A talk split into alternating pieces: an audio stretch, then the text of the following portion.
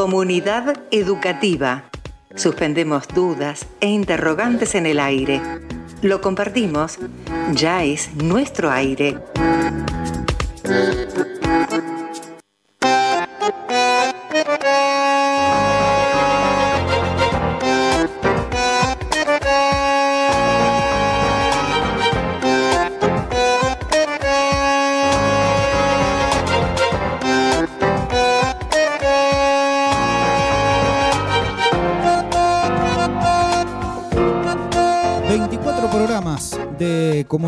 Educativa.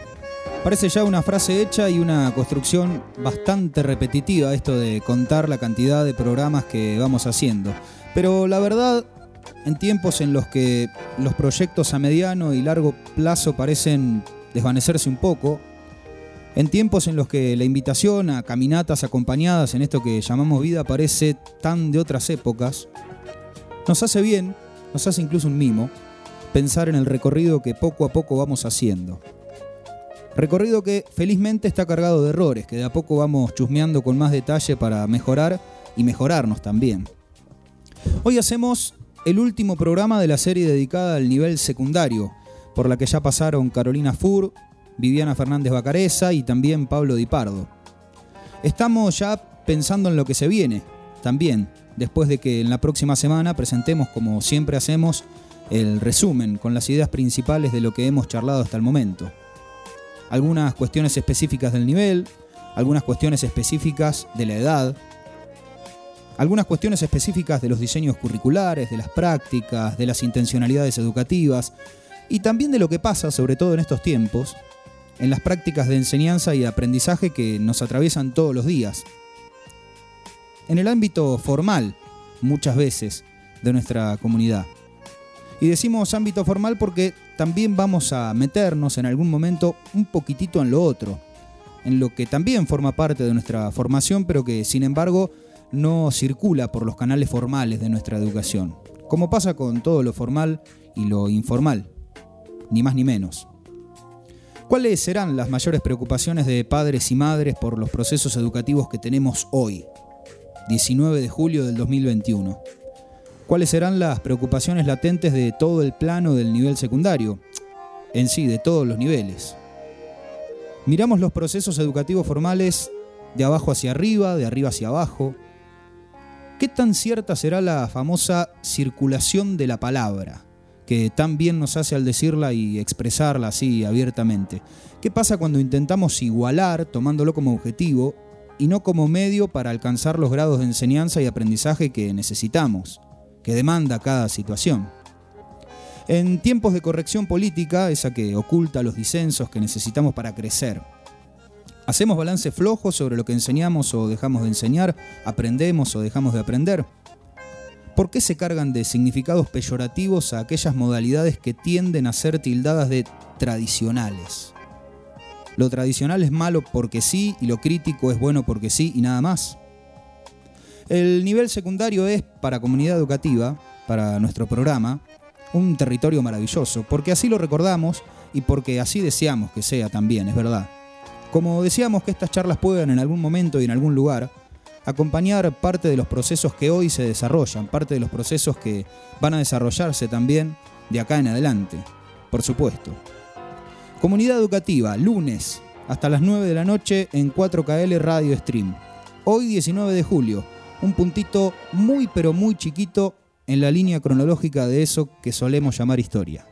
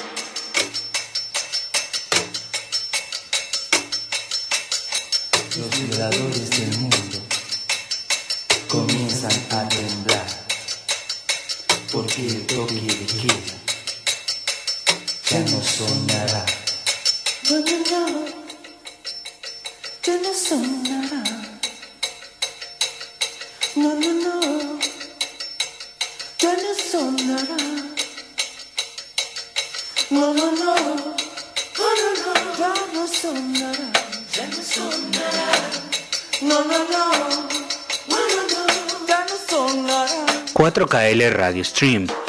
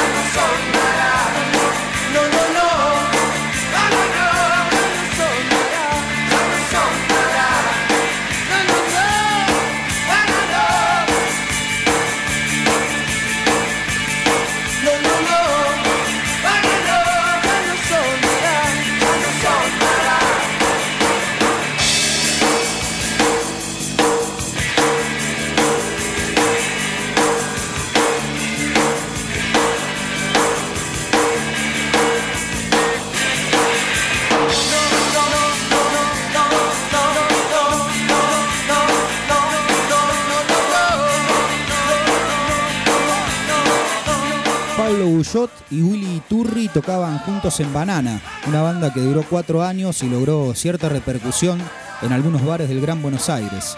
Alfredo Tot venía de integrar Los Gatos Salvajes, Los Gatos Sacramento, la banda de León Gieco y la de Nito Mestre. Estos tres conformaron el grupo HIT.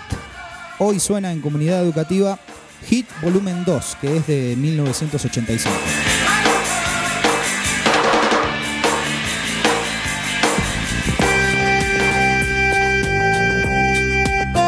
Todas las perspectivas, una sola verdad. Todas las miradas, una misma realidad, una misma realidad. Comunidad educativa.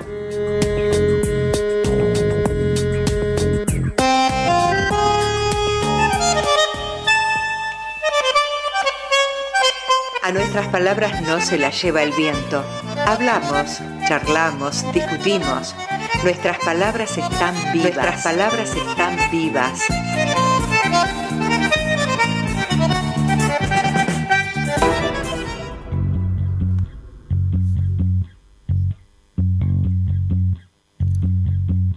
...19 de julio de 2021 estamos haciendo un nuevo programa de comunidad educativa... ...en vivo a través del www.4kl.com.ar barra radio... ...pueden comunicarse con nosotros en el 2262 63 36 07, escucharnos a través de la aplicación de 4KL Radio Stream que descargan en sus teléfonos celulares o bien hacerlo en algún otro momento en la lista de Spotify que se llama Comunidad Educativa con toda la tarea de la productora 4KL, con la gran tarea de la productora 4KL que sube inmediatamente después de finalizado cada programa todo a esa lista que puede escucharse de principio a fin. Estamos, como habíamos anticipado en nuestra presentación, cerrando, si se quiere, la serie de nuestro nivel secundario. Y después iremos buscando otras alternativas, ya tenemos muchas en mente, pero después vamos a empezar a ponerle nombre y apellido para seguir convocando a la mayor cantidad de voces que sea posible en el marco de nuestra comunidad educativa, la de nuestro territorio. Hoy estamos con Paola Barraza, que es nuestra invitada de la jornada de este lunes fresco, aunque acá haga mucho calor, para charlar un poquito sobre su experiencia y su mirada también del nivel. Paola, un placer que estés con nosotros. ¿Cómo estás? Muchas Bienvenida. gracias. ¿Todo bien? Todo bien.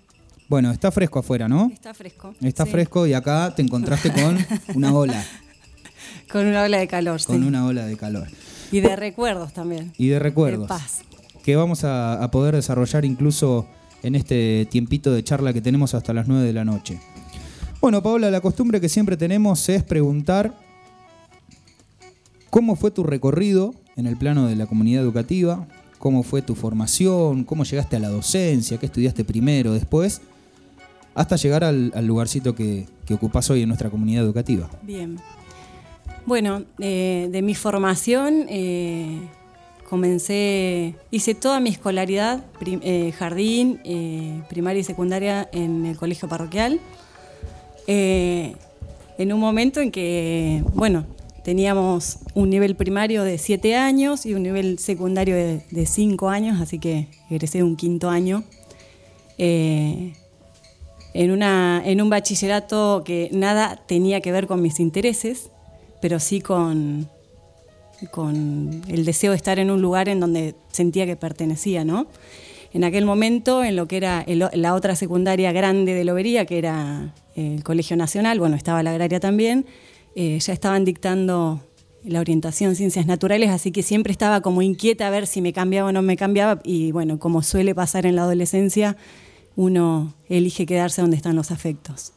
Eh, ya en esa, desde muy chiquita eh, tenía en claro eh, que eran por ahí eh, más o menos las cosas que me gustaban, ¿no? Y siempre mis intereses iban por el lado de la naturaleza, así que cuando empecé a pensar a ver qué estudiaba, fui desde licenciada en ecología, que no sé si en ese momento existía la, la carrera, pero era mi idea, quería ser ecóloga, eso decía, eh, veterinaria, bioquímica, ta, ta, ta, ta. bueno, seguí pensando y en un momento aparece la licenciatura en genética, dentro de esas cosas que nos informamos y nos informamos por, por unos libros, nada que ver, o sea, estamos hablando de hace varios años atrás, más de 20. Eh, así que buscábamos las carreras ahí, hice una orientación vocacional y bueno, sí, la orientación era que claramente a mí las ciencias naturales me encantaban. La cuestión que presentaba la licenciatura en genética era que el único lugar en donde se dictaba era en Misiones. Así que con mis 18 años encaré Misiones. Eh, me fui con muchas ganas, con muchas expectativas, con, con un montón de cosas y me encontré en un lugar en donde había muchos chicos en la misma situación que yo, que venían de afuera, o sea, en una carrera eh, que el único lugar en- de Latinoamérica en que se dictaba eran Posadas. Así que esa carrera bien federal eh, también era internacional. Tenía compañeros peruanos, ecuatorianos, eh, bolivianos, paraguayos. Eh, y bueno, fue una etapa súper linda, súper linda de, de la cual, bueno, estudié la licenciatura en genética y en aquel momento empecé el profesorado en biología también porque tenía la posibilidad de cursar las dos carreras, eh, digamos la parte troncal de lo que eran las, las materias de las ciencias naturales eh, eh, de manera conjunta y la parte de todo lo que eran las didácticas y las pedagogías la cursaba en eh, la Facultad de Humanidades. Eh, Pegabas así que- un salto Sí, interesante. íbamos- iba del laboratorio a una comunidad que era bien distante de lo que estaba eh, de lo que estaba acostumbrada, ¿no? Pero, pero que, que había una cierta hermandad entre los genetoides, y así nos decían, y los antropólogos. Había eh, mucho, había mucha mm, vinculación por fuera de lo que era el ámbito de la facultad, una movida cultural muy grande que nos llevaba a encontrarnos desde peñas a, no sé, festivales de música, por otros lugares íbamos pasando, ¿no? Pensando en esto de comunidad y de... Así que de esa etapa creo que más allá de la carrera en sí, eh, la apertura de la cabeza a un montón de cosas más, ¿no? Eh, bueno, en algún momento de mi vida retorno a Lobería con esa carrera totalmente cursada, había hecho, había hecho la tesis, también eh, estuve viviendo un año en Entre Ríos. Y bueno, por mm, problemas personales me vine en 2007, empecé a dar vueltas, bueno, trabajé un tiempo eh, con alguien que me dio una mano grande, que fue mi cuñado en ese momento, pero estaba ahí, a medias. Volví a rendir unas materias que me tenía pendiente y en algún momento, bueno, no iba. La cuestión no iba, no quería estar, o sea, en ese momento también había mucho, muchas cuestiones en relación a lo que era la situación política, económica, lo que era la valoración de la ciencia en Argentina. eh, y bueno, y no quería, no quería migrar, no quería irme. Así que me, volví a Lobería y me quedé. 2007 volví y 2008 empieza, digamos, eh, por estimulación de, eh, por estímulo de otros, ¿no? Che, ¿por qué no empezás a hacer docencia? Porque la carrera de profesorado eh, lo había dejado yo, porque dije, no, no, no, eh, no me sentía capaz de dar clases. Personas que habían sido profesores míos en la secundaria de acá de Lobería eh, me invitaron, bueno, pero ¿por qué no? Si vos, que sé yo, bueno, como que me fueron animando. Y así fue que el otro día escuchaba y digo, bueno, eh, y comentaba recién con ustedes, entré en 2008 al Colegio Nacional. Yo no hice camino rural, no tengo ni idea. Entré al colegio más grande de Lobería. Bueno, ahí con la promo tuya. Y ahí me encontraste en el tercero segunda de naturales. Tercero segunda de naturales, sí, con una materia que se llamaba, eh, era el ESI Biotecnología, ¿te acordás? Me acuerdo poco de eso. Bueno, eh, y sí, que yo me encontré, bueno, biotecnología, yo estaba en mi salsa porque había estudiado genética, así que, eh, bueno,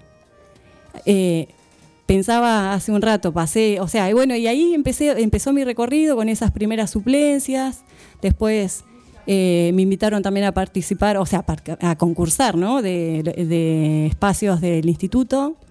Así que concursé, me animé. Por ahí una persona, yo no había escrito, escrito nunca eh, un proyecto educativo, bueno, em, empezar a pensar, eh, a situarme, ¿no? En qué era esto de, mm, de armar un proyecto, los diseños curriculares, algo que para mí era totalmente ajeno o bastante ajeno. Así que bueno, mm, empecé, me fui animando y cada vez, bueno, che, y ahora salen estas horas, ¿no te parece? Mucha gente confiando en mí. Y bueno, en un momento dije, bueno, me gusta, me, empezó a gustar, algo que creí que no iba a ser capaz, me empezó a gustar y mm, hice el tramo de formación docente en Necochea.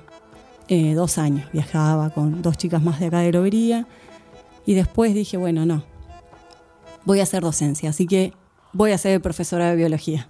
Así que durante cuatro años viajé a una cursada semipresencial a Mar del Plata y ahí titulé, a fines del 2015 recién titulé como profesora de biología y casi automáticamente empezaron a llegar las horas mías, las titulares, ¿no? Eh, eh, así que bueno, fue un camino eh, que me encontré, me encontré haciendo algo que realmente me apasiona casi sin pensarlo, ¿no? Algo que no hubiese, no hubiese imaginado por ahí. ¿Y con qué cosas, esto que decís jamás me hubiese imaginado, pero hubo algunas cosas que vos tengas ahora presentes que te hayas encontrado, no sé, me imagino que caer a un aula en el Colegio Nacional, un grupo de, éramos, no me acuerdo, pero 25 éramos seguro, 20. Sí, no sé, sí, no, era un grupo chiquito, no, no sé si llegaban a 20, sí, 18, Están 20. en aquel famoso polimodal, en tercero, por terminar. Eh, ocupar un lugar de, una cursada, de una materia que ya tenía cierto recorrido en el año, ¿no? Sí, sí, sí, sí. Eh, sí. ¿Te encontraste con cosas que te descolocaron demasiado? ¿Fue algo que tomaste con calma? ¿Hubo una cosa más complicada que la otra? Mira, yo sí lo que, mm, lo que me pasaba era que por ahí mm, había materias que los contenidos los sabía muy bien y los tenía muy fresquitos y otros que los tenía, eh, si pretendía eh, contarles eso a mis alumnos, sentía que tenía que estudiar, así que estudiaba mucho tiempo. Pasaba mucho tiempo armando mis carpetas, eh, qué material les iba a llevar y y lo que me encontré es que em, me empezó a dar ganas, o sea, me daba ganas realmente preparar mis clases, ver cómo, qué iba a pasar, ¿no? Con el otro. Eh, y bueno, qué sé yo, es, es, es, creo que a mí lo que me estimula por ahí de permanecer o de haber elegido y seguir estando y, de haberme apasionado, ¿no? De, es el hecho de que eh, estás en continuo movimiento, no te puedes quedar quieto nunca. Y creo que eso es lo que, lo que me sedujo. ¿Habías tenido o tuviste después o antes profesores, profesoras que recordás siempre porque te marcaron por esto, por aquello, muchos sí, Sí, sí. Eh, de hecho, mira, eh, me pasó que una de las primeras materias que di fue biología en segundo año, que se ve bueno, toda la teoría de la evolución y yo soy una apasionada de la evolución. Y soy una apasionada de la evolución porque tuve un profesor en la facultad que era un apasionado. Entonces, eh, siempre pienso, ¿no? Eh, en mis profesores y él, eh, y de hecho antes de que falleciera tuve oportunidad de hablar con él, y yo siempre pensaba, ojalá que yo sea para mis alumnos la mitad de lo que fue este hombre para mí, de ese estímulo, de ese abrir la cabeza, de ese... de transmitir ese amor por lo que se hace, ¿no? Y esa convicción. Pasaron 22 minutitos de las 8 de la noche en este 19 de julio. Estamos en www.4kl.com.ar. Nuestro número de teléfono, de WhatsApp, mejor dicho, tengo 300 años a veces, ¿eh?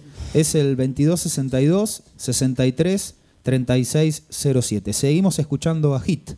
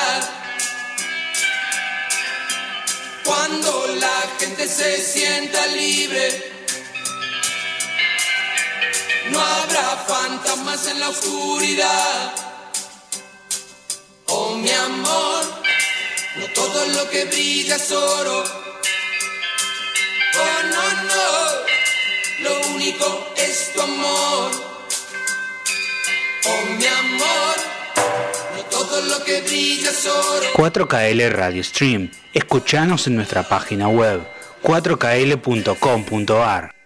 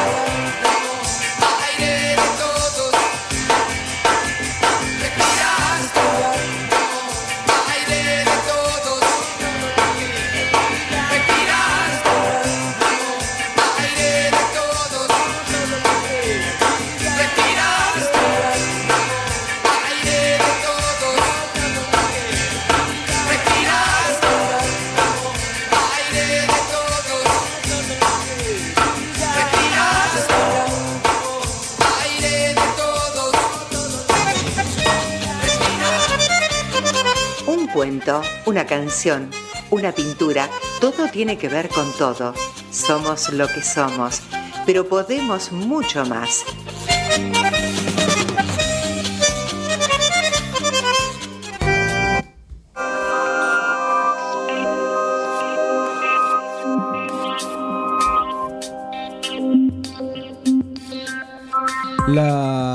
De la locución en comunidad educativa es de Marta Ferretti, compañera que siempre se prende a escucharnos los lunes por la noche. Si está del otro lado le mandamos un fuerte abrazo y si no, se lo mandamos igual, porque en algún momento nos va a escuchar, lo puede hacer a través de Spotify o también dentro de la página www.4kl.com.ar. Estamos charlando con Paola Barraza, cerrando nuestra serie dedicada íntegramente al nivel secundario. Nivel secundario, Paola. Bueno, juguemos a hacer eh, la historización de 2008 ahora, si te parece, en cuanto a lo que vos te parezca que fueron las principales modificaciones, si lo pedagógico ha cambiado tanto, si lo didáctico un poco. Eh, mira, mm, pensaba por ahí en, lo personal el recorrido mm, de las diferentes secundarias, ¿no? De, que yo terminé un quinto año, empecé a trabajar en, un polimodal y de repente tuvimos una modificación que hace la secundaria obligatoria, que eh, hay un cambio de paradigma, o sea, hay, un cambio de paradigma, sobre todo en los últimos años eh, se ha notado más. Inclusive eh, estuvimos trabajando con escuelas promotoras, particularmente, o sea, a mí me, tocó estar en un primer año eh, con lo que fue la propuesta de escuela promotoras. Eh, y por ahí cuando uno se pone a leer los diseños en sí, ¿no? Aparecen como conceptos desde hace mucho tiempo, los mismos conceptos, como por ejemplo eh, alumnos críticos, alfabetización científica, pero lo que cambia por ahí es, me parece, el lugar que se le propone al docente en ese juego, ¿no? Bueno, o en las propuestas que puedo empezar a pensar o a trabajar, las formas de trabajar, de agrupar. Eh, y cambia no solamente la, cuestión eh, prescriptiva, sino que cambian también las adolescencias. La, adolescencia, de hecho, de, qué sé yo, por volver al 2008, de tus 17 años eh, a, las cuestiones que pasan hoy con los chicos que tienen e-, esa edad, creo que también nos obliga a, o, sí, casi, es casi obligatorio que la secundaria sea de otra, de otra manera, ¿no? Y que nosotros como docentes eh, nos pongamos en otro lugar, sobre todo, bueno, ahora en estos últimos, en este 2020, 2021, en donde pasaron cuestiones tan particulares, ¿no? Dijiste de ocupar otro lugar desde el rol docente. Em, ¿En qué pensás que ha cambiado? ¿Hay mayor intervención de nuestra parte como docentes en, la relación entre los estudiantes y los contenidos? ¿Hay mayor libertad para accionar diferentes estrategias? Em, mm, me parece que eh, está más claro que eh, no es el docente que posee el saber. hay eh, esto de, invitar a, ser crítico, ¿no? a un pensamiento crítico y demás, eh, también me, parece que nos pone a los docentes como en un lugar, eh, no sé si está la palabra, pero sí, creo que sí, como de mayor humildad, ¿no? De decir, bueno, yo no soy el, que se pone por encima de, sino que te acompaño en tu proceso de aprendizaje. Y yo también aprendo con vos. Mm. Me parece que ese es el gran cambio que se nos que, que, se, que, vino, eh, o que por lo menos eh, yo lo veo por ahí de esa manera, o lo vivo de esa manera, ¿no? Eh, que el docente es el que facilita y que, y que aparte te vinculas de otra manera, no solamente desde lo pedagógico, sino que te acercás a nivel personal, a, a, nivel humano, que a veces se complica, ¿no? Porque los límites quedan bastante mezclados y uno quiere hacer más de lo que puede hacer y bueno, y ahí em, aparecen otras cuestiones, pero, pero para mí, bueno, qué sé yo, la, profesión docente tiene que ver con eso, ¿no? Con, con que es una actividad humana Entonces no podemos dejar eh, por fuera lo que nos pasa, ¿no? Como docentes, como alumnos, como sociedad. Queda como asignada una tarea de conducción, ¿te parece? Al, Desde el rol docente es como, bueno, tratar de conducir un proceso en el que se habiliten la mayor cantidad de voces. sí, Como ese es el gran cambio. eh, sí, eh, de caminar juntos. Bien. de, de- de guía, ¿no? De, de decir, bueno, estoy acá, vamos a ver de qué manera, eh, si bien el docente hace, o hay una intencionalidad, obviamente, ¿no? En el recorte de contenidos que haces, en las estrategias que usás, en los agrupamientos, ¿no? O en las formas de comunicarte, o en las producciones finales que pedís, porque hay una intencionalidad, obviamente. eh, sí se, se trata. Se trata de dar una voz más activa al estudiante. Y eso tiene como consecuencia, crees vos, eh, entre otras cosas, seguramente, una mayor apertura a esas voces como para que venga al aula a meterse otro tema. Yo digo aula como sacándome de encima lo de la pandemia, ¿no? Eh, esas voces vienen a aportar qué desde tus experiencias. Algo que se piensa sobre eso que se está trabajando, alguna relación con el afuera. Sí, me eh, lo que pasa que también eh, la, la escuela está siempre vinculada con el afuera. La escuela eh, la hacemos las personas, entonces eh, no podemos hacer una mirada recortada ¿no? de, lo que pasa. Lo que pasa en el aula también, mm, de alguna manera, eh, o sea, está influenciado por lo que está pasando afuera, entonces habilitar esos espacios de diálogo o de reflexión o de inquietudes, ¿no? Habilita también a que se puedan hablar cosas que están pasando por fuera del aula. ¿Y qué tan sencillo o dificultoso eh, se torna eso? Yo pregunto muchas veces cuestiones que, se me ocurren de manera particular, ¿no? Porque yo fui a esa escuela que vos decís y mi tarea docente empezó hace nada, hace un año y pico y a través de una computadora, con todas las limitaciones que eso, que eso conlleva.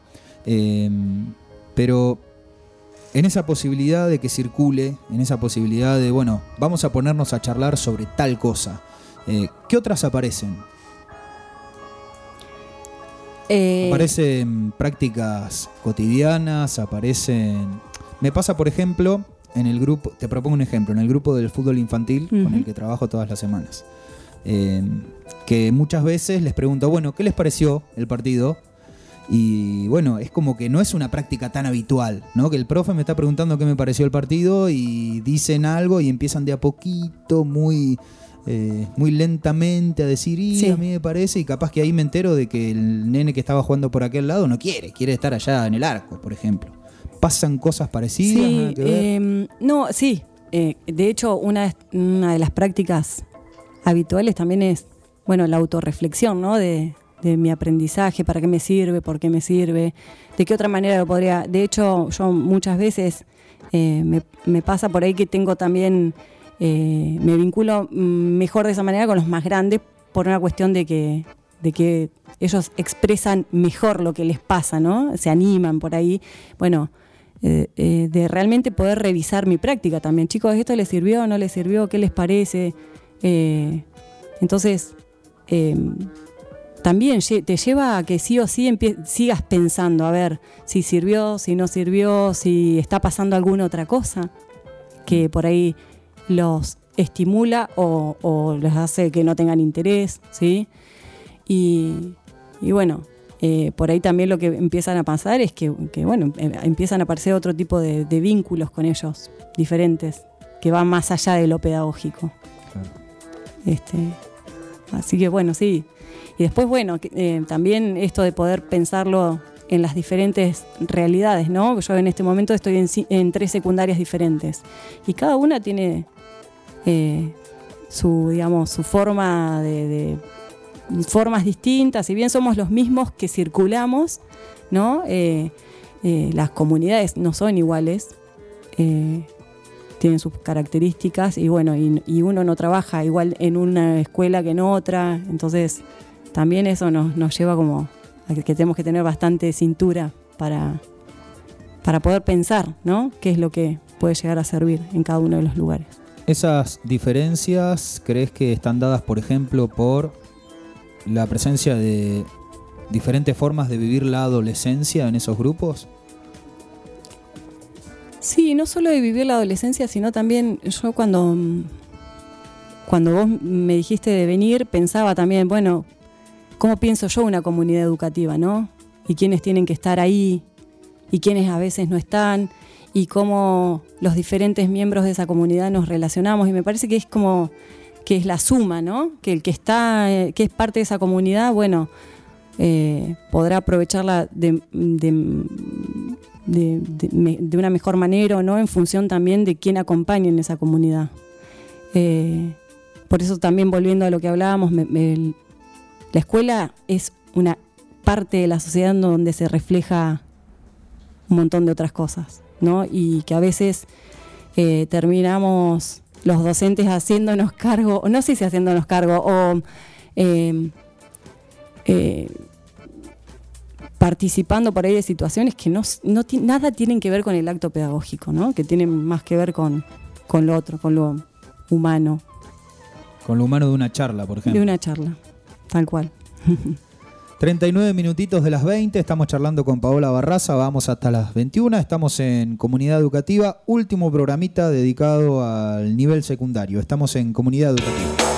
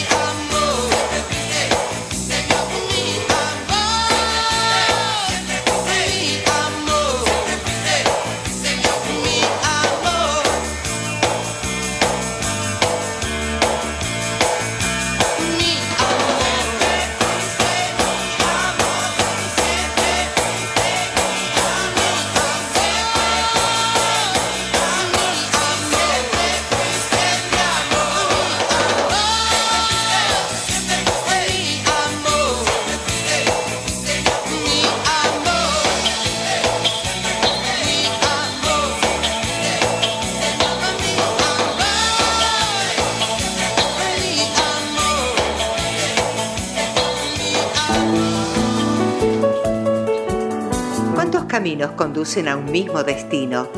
Vamos por todos los temas. Comunidad, comunidad.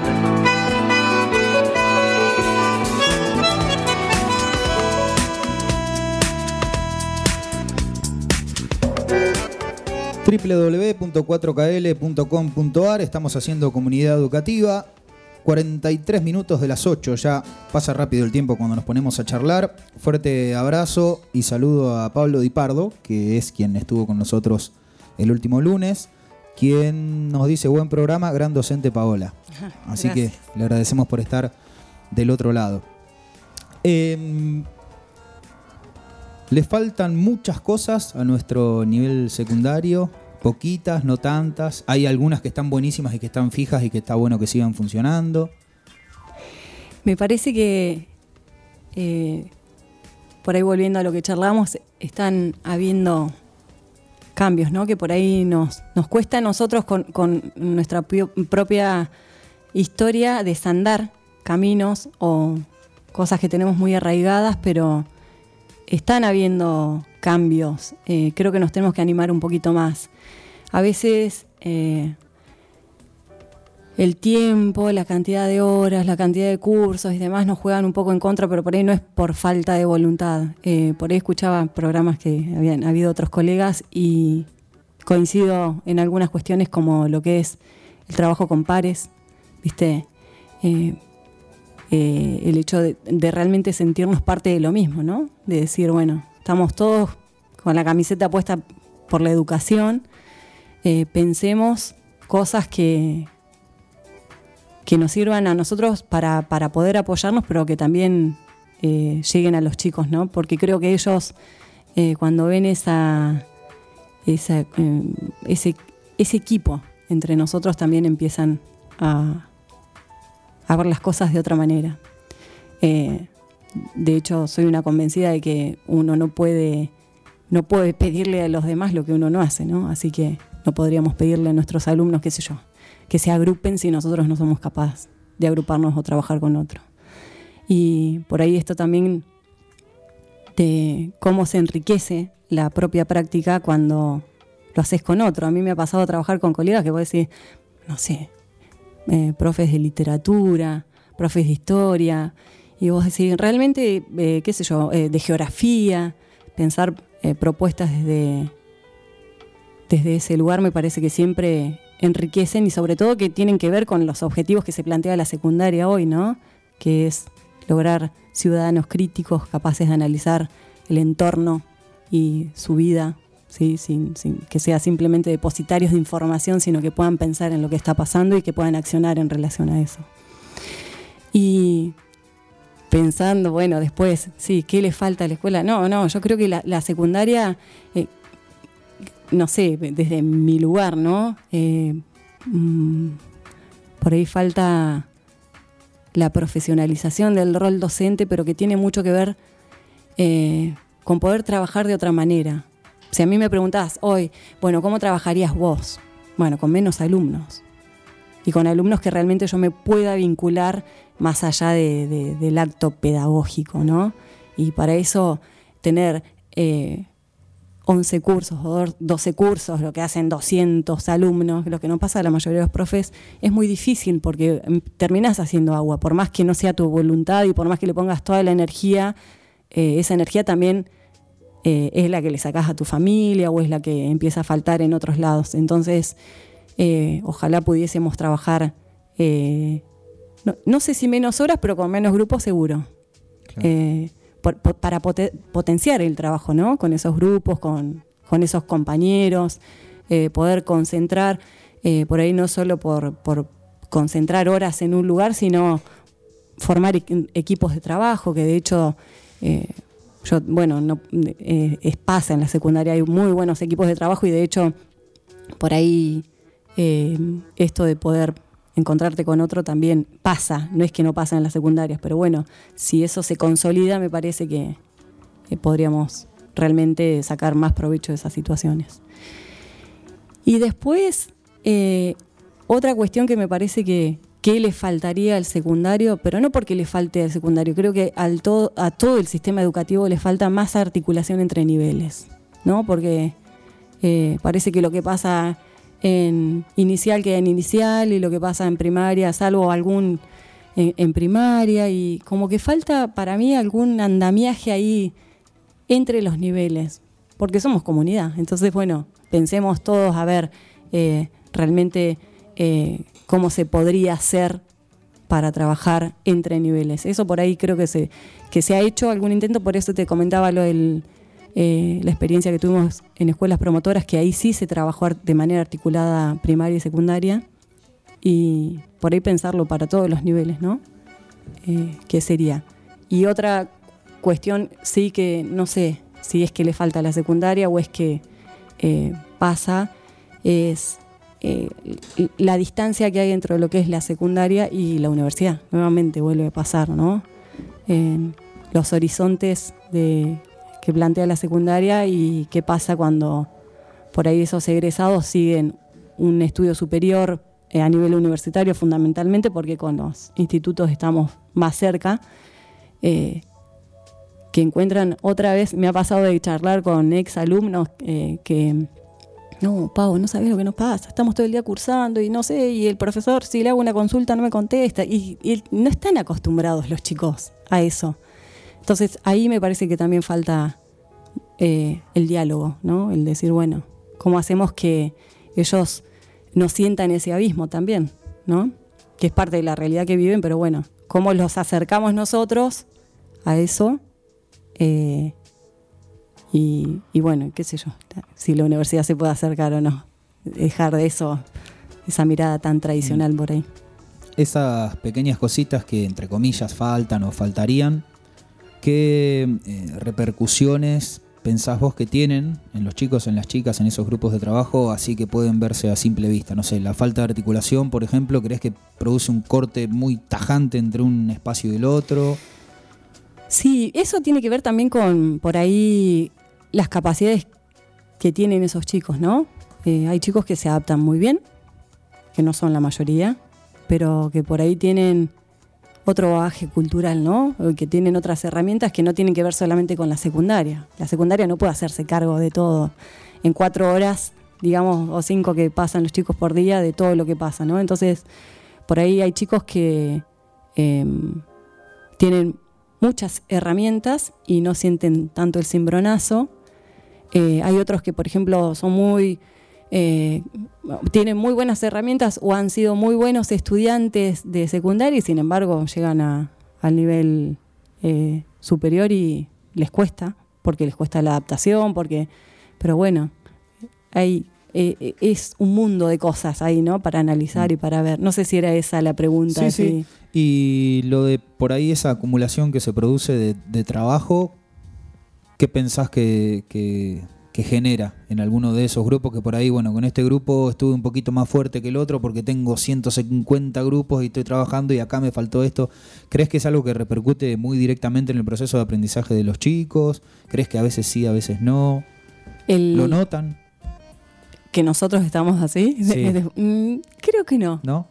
Yo creo que no, creo que no. De hecho, hoy recibí mensajes de alumnos, así que creo que no Ah, notan, que no notan que hay un. eh, eh, no, no sé, en algunos casos sí, en otros no, pero eh, yo siempre pienso, nadie lo hace desde la mala intención, ¿no? Claro. Eh, Bueno, incluso yo cuando iba a la escuela pensaba que la profesora o el profesor estaban, tenían solamente mi curso. No Sí. imaginaba ni que tenía otro trabajo. No. Para mí era. pero a veces hay, a, a veces, hay- sí, es propiedad. Claro. Eh, a veces hay que decirlo, chicos, no, a ver, no es que uno no quiera, es que a veces no es que yo te ponga un horario porque soy una tirana, no, no, es porque es la mejor manera, yo sé que a esa hora te puedo contestar, ¿viste? Este, así que bueno. ¿Qué produce esa, esa eh, no, nada, creo que, que sí, que tanto trabajo también nos, nos sacamos lo mejor de nosotros. ¿Mm? Quedan los últimos minutitos y me interesa que nos cuentes qué tiene para aportarle a todo este proceso educativo del nivel secundario tu especificidad. Todo eso que estudiaste, que aprendiste, Ah. esas cositas, lo que te apasiona a vos, de qué manera se mete. Porque digo, al menos para mí, no era tan sencillo vincular la vida con... Para mí todo eso era, siempre digo lo mismo, armar sales, que tenía que ver más Sí. o menos con eso y ahí, bueno, era un- una cosa que yo no podía relacionar con ningún otro aspecto. Ahora vos me decís, eh, no, pero esto es la fórmula que funciona acá y llega esto a tu casa, por decir cualquier cosa. A mí, vos sabés que mm, también me, costó mucho, no, no me costó, o sea, em, desde que empecé a ejercer docencia también ha, hecho que, eh, si hay algo que he seguido haciendo es seguir form- formándome, ¿no? Entonces, por ahí eh, también ha cambiado, vengo, venía, empecé a dar clases desde, desde una educación universitaria, o sea, una formación totalmente tradicionalista, ¿no? Eh, tradicional y que vos decís, bueno, sí, esto así, asá y no sé qué. Y me pasa por ahí particularmente con cuando, cuando logré mm, ensamblarlo con otras áreas, de, de poder pensar, bueno, ¿qué es lo que quiero? Porque hay cuestiones que por ahí uno dice, ay, sí, ¿cómo no se van a dar cuenta de eso los chicos? No, no, no. A ver, hacer retrospectiva, ¿qué hacías vos a los 17 años cuando te explicaron cómo se formaba una sal, por ejemplo, no? Nada. La hacía y la resolvía para, bueno, Ya está. Sí, ya está. Y ahí mueren, ¿no? Entonces, bueno, eh, ¿qué tiene la especificidad mía? No, yo creo que, no sé si es la especificidad de, de lo que yo doy o, o en realidad, ¿qué sería mi deseo? ¿No? Mm. Eh, realmente tener alumnos que puedan pensar eh, lo que una noticia, ¿no? Leer una noticia y decir, bueno, por decirte, no sé. Transgénico, viste que eh, del Sí. transgénico, ¿no? Es como que, bueno, pero pará, me estás hablando de transgénico, ¿qué quiere decir que sea un transgénico? ¿no? Entonces, hay veces que la, la teoría o lo dogmático, lo que es, bueno, es la base para poder empezar a pensar el por qué, ¿no? Si, ¿Cómo vas a hablar de, no sé, por decirte, de, de- de la contaminación que pueden llegar a, pro- a producir de- determinados herbicidas, ¿no? Bien trillado el ejemplo, pero que se utilizan en cultivos de transgénicos y ni siquiera podés pensar que es un transgénico, ni sabés lo que es. Entonces, bueno, la relación entre la teoría ¿no? y la puesta de esa teoría en el pensamiento de una situación concreta que, que puede pasar en la sociedad, eso es lo que a mí me gustaría aportarle a mis alumnos. No sé si es lo que puedo hacer, pero es a lo que aspiro siempre, ¿no? Decir, bueno, ¿por qué se los quiero enseñar? ¿Cómo se los transmito? ¿Qué les cuento primero? ¿Sí? Eh, ¿Y qué es lo que espero? Y quiero que lo puedan decir y quiero que lo puedan escribir. Entonces no es, no es pensar solamente en la especificidad, sino pensar en las herramientas que en ese camino les puedo brindar, ¿no? Bueno, esto se escribe así, se puede decir así, vamos a leerlo desde una noticia, vamos a leer un paper, vamos a... eh, eso, lo que me gustaría. Si sale o no sale son cinco aparte. Cinco minutos faltan apenitas para terminar con nuestro programa. El celular vibró. Raquel te manda un fuerte abrazo. Dice que sos una excelente profesora y persona. y además gracias. inspiradora. Ay, gracias. Que está del otro lado, que también eh, nos ha escuchado y nos escucha habitualmente eh, con todo el trabajo de nuestra productora. Paula, estamos muy agradecidos de que hayas Mm. venido. Ya te sumamos como oyente. De paso, cañazo. Sí, sí. Como muchas de las personas que han llegado acá y que integran nuestra comunidad educativa, te agradecemos mucho por haber contado tu experiencia, por haber charlado un rato con nosotros. Y estamos a disposición, esto también siempre lo decimos, para lo que se le ocurra a cualquier docente o a un preceptor o a un directivo o a un estudiante que se lo cuente al profesor, para que este espacio nos sirva para esto, para charlar, para comentar alguna experiencia docente, las famosas narrativas que tanto nos gustan. Eh, en fin, y poder seguir generando algunas de estas cosas en relación a nuestra comunidad educativa y de paso escucharnos algunos buenos temitas. Bueno. Así que muchas gracias por haber venido. Gracias, Juan. Paola Barraza estuvo con nosotros, 2262 633607 es el número de nuestro WhatsApp, www.4kl.com.ar. Nos despedimos con otro de los temas de Hit Volumen 2 de esta banda que hoy nos acompañó que se llama No hieras mi corazón. Nos encontramos el próximo lunes para resumir esta serie del nivel secundario. Gracias. Chao.